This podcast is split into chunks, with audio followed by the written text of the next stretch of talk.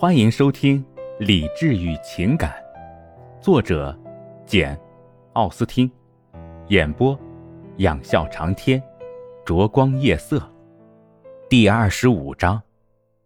不出所料，斯蒂尔姐妹这下子可从这些玩笑里捞到了把柄。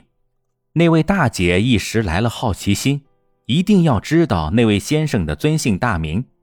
他的话虽然往往说的没轻没重。但是却跟他专爱打听他们家的闲事的举动完全一致。约翰爵士尽管十分乐于引逗别人的好奇心，但他没有长时间的引逗下去，因为正像斯蒂尔小姐很想听到那个名字一样，他也很想当众说出来。他姓费拉斯，不过请别声张出去，这是个绝大的秘密呀。费拉斯。斯蒂尔小姐重复了一声：“费拉斯先生是那幸福的人，是吗？什么？你嫂子的弟弟呀，达什伍德小姐？那自然是个非常可爱的小伙子，我可了解他了。你怎么能这么说，安妮？”露西嚷道：“她总爱修正她姐姐的话。我们虽然在舅舅家见过他一两次，要说十分了解他，可就有点过分。”这一席话，艾莉诺听得仔细，也很诧异。这位舅父是谁？他住在何处？他们是怎么认识的？他很希望这话题能继续下去，虽然他自己不想介入，不料两人没有说下去，而艾莉诺生平第一次感到，詹宁斯太太既缺乏打听的好奇心，又缺乏通报消息的自觉性。斯蒂尔小姐说起爱德华时的那副神气，进一步激起了她的好奇心，因为她觉得那位小姐情绪不对头，怀疑她了解爱德华有什么不光彩的事。但是她的好奇纯属无意，因为约翰爵士暗示也好，明白也罢，斯蒂尔小姐都没有再去理会费拉斯先生的名字。玛蒂安本来就不大容忍粗俗无礼、才疏学浅，甚至同他志趣不投的人。目前在处于这种心情，自然越发不喜欢斯蒂尔妹妹。他们主动接近他，他都爱理不理的。他总是这么冷漠无情，不让他们同他亲近。埃莉诺认为，主要因为这个缘故，他们才对他自己产生了偏爱。而从他们两人的言谈举止来看，这种偏爱很快就变得明显起来。特别是露西，她从不放过任何机会找他攀谈，想通过自然而坦率的思想交流改善相互之间的关系。露西生性机敏，谈吐往往恰如其分，饶有风趣。艾莉诺才与他交往了半个小时，便一再发现他为人谦和，但是。他的才能并未得助于受教育，他愚昧无知，是个文盲。尽管他总想显得非常优越，但他智力不够发达，缺乏最普通的常识。这些都瞒不过达什伍德小姐。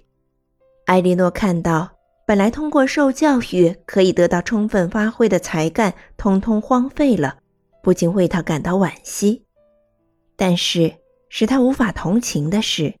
从他在巴顿庄园大献殷勤和百般奉承可以看出，他实在太不体面、太不正直、太不诚实。和这样一个人交往，艾莉诺是不会长久感到满意的，因为他综合了虚假和无知。他的孤陋寡闻使他们无法平起平坐地进行交谈，而他对别人的所作所为，使得他对艾莉诺的关心和尊重。变得毫无价值。你一定会觉得我的问题有点蹊跷。一天，他们一起由巴顿庄园向乡舍走去时，露西对他说：“不过，还是请问一下，你真的认识你嫂嫂的母亲费拉斯太太吗？”艾莉诺觉得这个问题问得非常蹊跷。当然，他回答说从未见过费拉斯太太时，他的脸上。露出了这种神情。是啊，我就感到奇怪嘛。因为我原来认为你一定在诺兰庄园见过他。这么说来，你也许不能告诉我他是个什么样的人了。是的，艾莉诺回答道。他在谈论他对爱德华母亲的真实看法时十分谨慎，同时也不想满足露西那唐突无礼的好奇心。我对他一无所知，我这样打听他的情况。你一定觉得我很奇怪，露西说，一面仔细的打量着艾莉诺。不过，也许我有理由呢，但愿我可以冒昧的说出来。但我希望你能公道一些，相信我并非有意冒犯。艾莉诺客客气气的回答了一句，然后两人默不作声的又走了几分钟。露西打破了沉默，又回到刚才的话题。犹犹豫豫的说道：“我不能让你认为我唐突无礼、爱打听。我无论如何也不愿意让你这样看我。我相信博得你的好评是非常值得的。我敢说，我可以放心大胆的信任你。的确，处在我这样的境地，我很想听听你的意见，告诉我该怎么办。不过现在用不着打扰你了。真遗憾。”你居然不认识菲拉斯太太。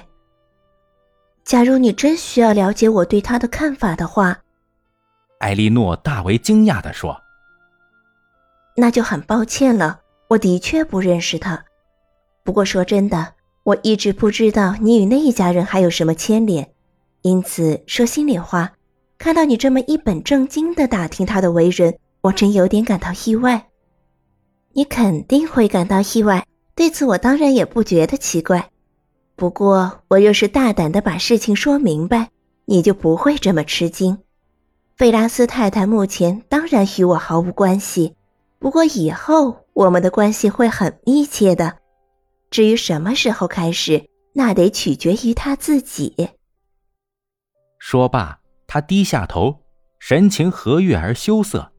他只是斜视了艾莉诺一眼，看他有何反应。天啊，你这是什么意思？难道你认识罗伯特·费拉斯先生？这可能吗？不，不是认识罗伯特·费拉斯先生，我同他素未平生。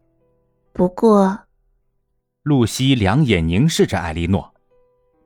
我认识他哥哥。此刻，艾莉诺会作何感想？他大吃一惊。他若不是当即对这话有所怀疑的话，心里说不定有多痛苦呢。惊得之余，他默默转向露西，猜不透他凭什么说这话，目的何在。他虽说脸色都起了变化，但是心里却坚决不肯相信，因而并不存在歇斯底里大发作或是晕厥的危险。你是该吃惊，露西继续说道，因为你先前肯定一无所知。我敢说，他从未向你或你家里的人透露过一丁点儿口风，因为我们存心要绝对保守秘密。我敢说，直到目前为止，我一直是守口如瓶。除了安妮以外，我的亲属中没有一个人知道这件事儿的。我若不是深信你会保守秘密的话，绝对不会告诉你的。我确实觉得，我提了这么多关于费拉斯太太的问题，似乎很是莫名其妙。应该解释一下，我想费拉斯先生要是知道我向你透露了，也不会见怪的，因为我知道他很看得起你们一家人，总是把你和另外两位达士伍德小姐当亲妹妹看待。说罢就停住了，艾莉诺沉默了片刻，她初听到这些话，一时愕然无语，但最后还是硬逼着自己开了口，为了谨慎起见。他做出沉着镇定的样子，足以掩饰他的惊讶和焦虑，然后说：“请问，你们是不是订婚很久了？我们已经订婚四年了。四年，是的。”艾莉诺虽然极为震惊，但还是感到不可置信。直到那一天，我才知道你们两个也认识。可是我们已经认识很多年了，你知道，他有我舅舅照料了好长时间。你舅舅？是的，普莱特先生。你从没听他说起普莱特先生？我想听到过。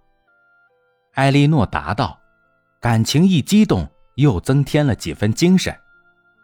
他四年前寄居在我舅舅家，我舅舅住在普利茅斯附近的朗斯特普尔，我们就是在那儿认识的。因为我姐姐和我常待在舅舅家，我们也是在那里订的婚，虽然是直到他退学一年后才订的。随后他几乎总是和我们待在一起，你可以想象，瞒着他母亲得不到他的认可，我是不愿意和他订婚的。但是我太年轻，太喜爱他了，不可能采取应有的警重态度。达什伍德小姐，虽说你不如我了解他。但是你常见到她，知道她很有魅力，能使一个女人真心的爱上她。当然，艾莉诺不知所云的答道。可是沉吟片刻之后，他又对爱德华的信誉和钟情恢复了自信，认为他的伙伴一定是在撒谎，于是便接着说：“同爱德华·费拉斯先生订婚，不瞒你说，你的话完全出乎我的意料之外。”的确如此，请你原谅。不过你一定闹错了人，搞错了名字。我们不可能指同一个费拉斯先生，我们不可能指别人。露西含笑道：“帕克街费拉斯太太的长子，你嫂嫂约翰达士伍德夫人的弟弟爱德华费拉斯先生，这就是我所指的那个人。你必须承认，我把全部幸福都寄托在他身上了。”我才不会把他的名字搞错呢。艾莉诺带着揪心的悲论和困窘说道：“很奇怪，我竟然从未听见他提起过你的名字。是没有，考虑到我们的处境，这并不奇怪。我们首先关心的是要保守秘密。你本来并不知道我和我家里的人，因而他没有必要向你提起我的名字。再说。”他一向生怕他姐姐疑神疑鬼的，这就构成足够的理由，使他不敢提起我的名字。感谢您的收听，我是 CV 养笑长天，欢迎订阅，我们下期见。